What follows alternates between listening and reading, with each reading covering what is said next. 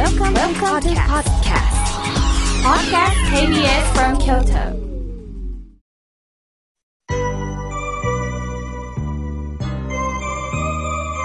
さあ、ここからは皆様方からまたたくさんのメッセージをいただきましたので、順に紹介させていただきます。妙慶さん、スタッフの皆さん、おはようございます。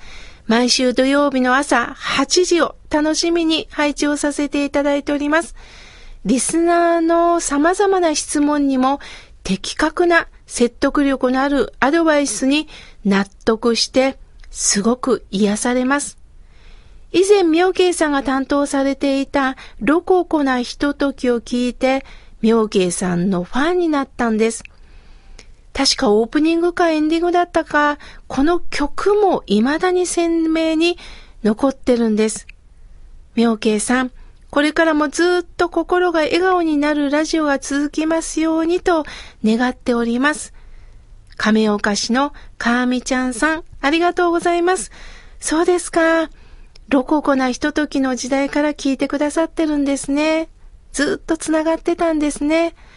この番組も実は心が笑顔になるラジオと同じ制作スタッフで作らせていただいてるんですよ。あの時代を経験したからこそ、お互いに年を重ねたからこそ、今のこの時代に何が伝えられてるのか、私にもスタッフの皆さんにもそれぞれの人生経験があります。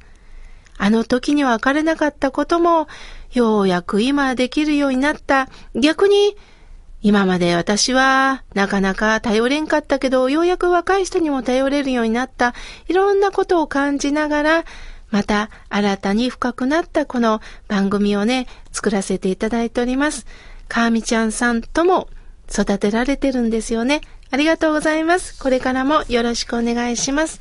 さあ、続いての方です。えー、みょうけいさん、いつもラジオ聞いてます。ためになる話をありがとうございます。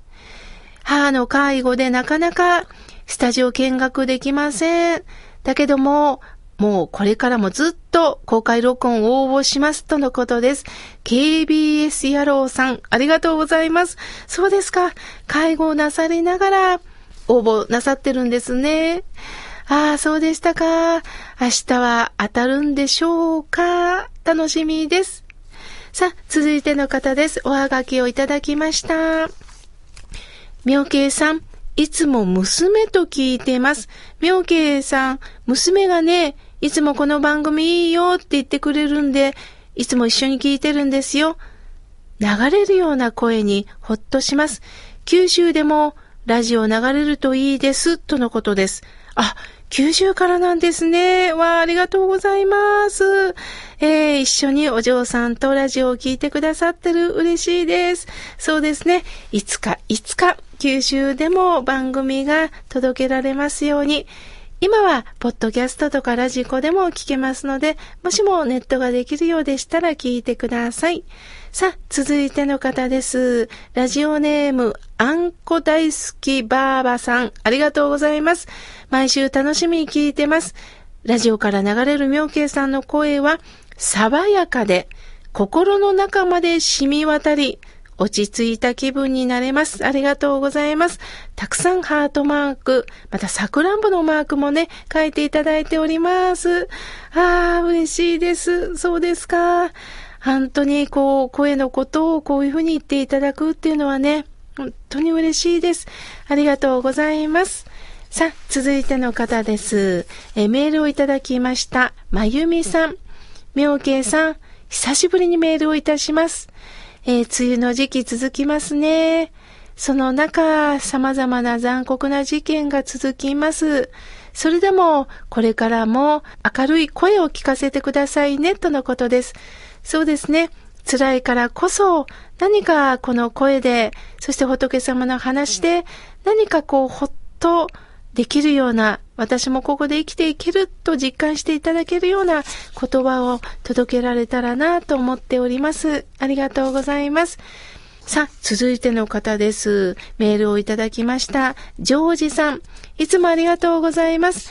え、ジョージさんは番組の感想を自分なりにまとめながら、そして自分自身で、え、吸収なさって、いつもメールをくださいます。えー、番組が始まってからずっと欠かさずメールをくださってるんです。これほど嬉しいことはありません。ジョージさん、これからもよろしくお願いいたします。さあ、続いての方です。ラジオネーム、あずきもちさん。いいですね。あずきもちさん。ありがとうございます。妙慶さん。うちには猫がいるんですけども、食いしん坊です。